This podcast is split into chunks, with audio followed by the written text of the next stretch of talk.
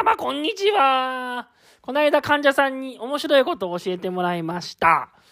患者さんが、えー、先生から言われた一言だそうですけど、うつになって、まあ、リワークに通って、鋼のメンタルを目指しますと、先生に言ったら、先生から、鋼のメンタルじゃなくて、柳のメンタルの方がいいんじゃないって言われたっていう話をしてて、おお、これはうまいこと言ったなと思って、なるほど、感心しと、なるほどと、なるほどって感心したんですよ、私。はい。なんかあのー、まあ、うつで休職するでしょ？リワークか、リワークとか通通うじゃないですか。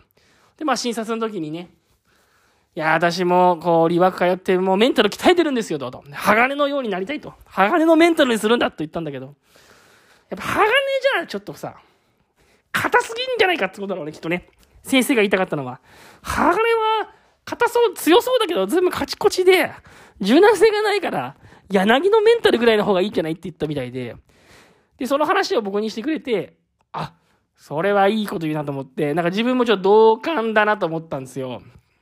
なんか、鋼のメンタルっていうのは、なんかそういう言葉があるらしいんですけど、なんか、花木のメンタルってのはなんか、ず、は、花木花木じゃないよ。鋼のメンタルってのは、ずいぶん硬そうだけど、ずいぶん硬そうだけど、なんかもうほんとカチコチすぎちゃってさ、カチコチすぎちゃってずいぶん柔軟性がないような感じがして、なんかあんまりいまいちだなと僕も聞いて思ったわけ。で、鋼よりやっぱ柳、柳の木のようにですね、こう、くにゃくにゃしなって、えー、風が吹けば、こう揺れて、ね、それでちょっと柔軟性があってふわふわしてて、なおかつでも芯があるみたいな。まあそういう感じの方がイメージとしては自分もいいなと思ったんで、まあこの先生うまいこと言うなっていうふうに思ったんですよね。心のリハビリ現場から。この番組は精神科で働く40歳のおじさんの作業療法士が仕事の話をする番組です。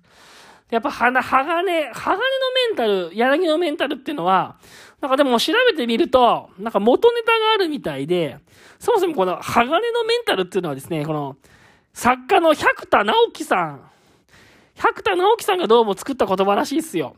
鋼のメンタルは。対して、対してですね、柳のメンタルっていうのは、これ明治学院大学だっけ？明治大学だっけ？の斎藤、なんだっけ？学ぶだっけ？えー、斎藤博だっけ？なんだっけ？斎藤、ほら、あの人よ。斎藤先生。明治大学の、明治大学のやな、斎藤先生。えっ、ー、と、ほら、いるじゃん。明治大学の、斎藤学先生だと思うんだけど、斎藤隆だった学じゃなかった斎藤隆先生。ね。あの、雑談力の本とかも出してる人。ね。斎藤隆先生の言葉みたいです。で、まあ、だから、両方とも実は元ネタが、元ネタがあるらしいんだけど、この百田直樹さんの鋼のメンタルっていうのはですね、まあ、5つのコツがあるらしくって、えー、5つのコツがあるんだって、なんだっけ？とにかく、この人が言うには筋トレと同じようにメンタルも鍛えられると。で、まずは怒られる経験とか失敗体験など場数をこなすと。あとはメンタルを面積構造に、凹むときはしっかり凹む。ああ、そうなんだ。あとは反省すべき。だけど後悔はしないとかね。いい格好するのをやめるとか。失敗することで失う被害を考える。などが、百田直樹さんの鋼のメンタルだそうですよ。うーん、なるほど。で、対してですね、この斎藤隆先生の言う柳のようなメンタルっていうのは、これはですね、なんか本当の心の強さって何だろうっていうですね、えー、一生を支える折れないメンタルの作り方っていう本に書いてあったそうです。で、まあ、これはですね、ここに書いてあるのは、まあ、鋼っていうのは実はですね、脆いと。想定外の衝撃に弱いと。そうじゃなくて人が生きていくのには必要なのは、しなやかで折れない、打たれ強い、再生力がある。そういう柳のようなメンタルなんだっていうことらしい。うん。なるほど。まあ、どっちも本読んでないから よくわかんない。どっちも本を読んでないからわかんないし、なんか同じようなこと言ってるような気もする。鋼のメンタルってのも、なんか別に打たれ、打たれ弱いわけじゃないらしくって、打たれても、凹んでも、しっかり凹んでまたさらに強くなるみたいな、そういうことを言ってるらしくって、もしかしたら両方言ってるようなことは一緒なのかもしれないけど、やっぱ比喩のさ、例えとしてさ、鋼って言うとほんとカチンコチンで、かもう柔軟性はない、でも強いみたいな感じするけど、柳っつうとやっぱさ、こう芯が強くて柔らかそうな感じがするじゃない。やっぱさ、心の強さってのは、なんかこう筋トレ的な、こう、筋力増強的な、そういう強さっていうよりは、やっぱりなんか柔らかさっていうか、柔軟性っていうか、やっぱそういうとこにね、あるんじゃないかなっつうのを思うんですよね。前の放送で言いましたけど、認知行動療法でいうその10個の認知の歪みっつうのがあったでしょ？っていう話をしたと思うんですよ、どっかで。で、やっぱ人は何とかすべきだとか、何とかするべきだとか、何とかしなければならないとかっていうふうに何か考えにすごい囚われた時に、実は自分を追い込むというところがあるわけだよ。だからさ、そういう意味では、やっぱり、心の強さっていうのはですね、この柔軟性とか、柔らかく物事を考えるとか、ああなれば、ああ、ああいうこともあれば、こういうこともあるね、みたいな、そういう多様性とか、そういうさ、やっぱなんかこう、こうじゃなきゃダメだってよりは、こう、ああ、こうじゃなきゃダメだってよりは、ああ言われば、ああ言えば上優じゃないけど、なんだっけ、なんだっけ、ああ言えば上優って。じゃあ、あ言えば上優じゃないよ。ああいう場合もあるし、こういう場合もあるな、みたいな、こういろんな選択肢を持てるっていうのが、やっぱ心の強さのような気がするから、やっぱ僕はやっぱ鋼のメンタルより、柳のメンタルっていう日の方が、やっぱりね、あの、うまい、うまい例えのような気がするんだよな。まあそんなことをちょっと思ったので、その、とある患者さんから聞いたですね、その先生の話っていうのを聞いて、やっぱりさ、いいこと言うなっていうのを思ったっていう、そんなわけですよ。このさ、あのー、あれだよね、斎藤隆先生と百と、百田直樹？これを二人をね、ちょっと比べてみてもさ、やっぱなんか、わかんないけど、百田直樹ってなんかね、強そうだけど、ちょっとこう、あれだもんね、怖そうだもんね、なんかね。わかんないけど。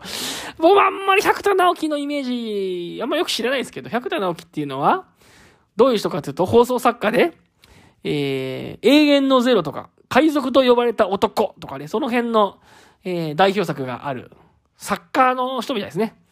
現在66歳。なんかこう、坊主頭なイメージとですね、なんかちょいちょい揉めてるっていう僕はイメージがありますね、この人ね。なんかちょ、ちょいちょい 僕はあんまりよく知らないですけど、この百田直樹。なんかちょいちょい揉めてるイメージがありますよ。これウィキペディア見るとね、トラブルって書いてありますね。トラブル起こしてますよ。なんか知らないですけど。屋敷隆人の娘と、なんかわかんないですけど、揉めてますね。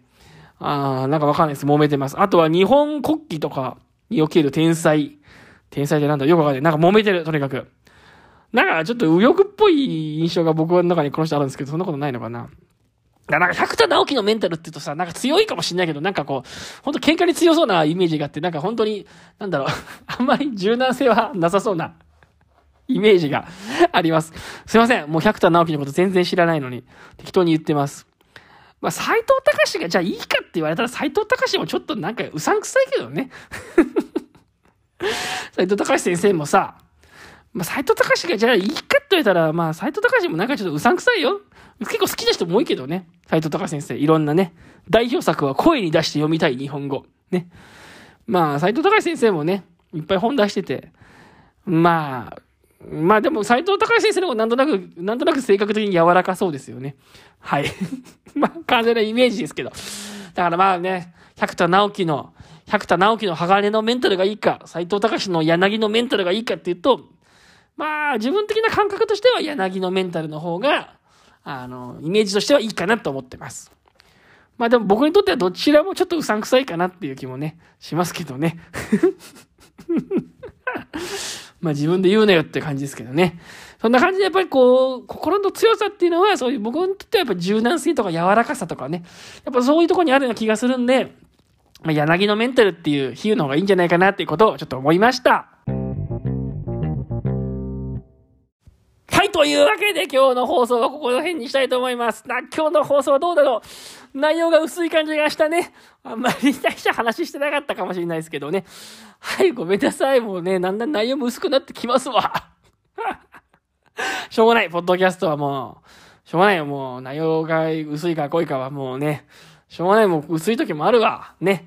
こんな感じで頑張っております。この番組はですね、なるべく平日配信で頑張っていこうと思っている番組です。この番組気に入った方は、えー、またですね、登録してください。フォローとかしていただいてまた聞いてもらえると嬉しいです。あと質問、質問とかね、ご意見も待ってますんで、えー、ポッドキャストの概要欄にリンク貼ってあります。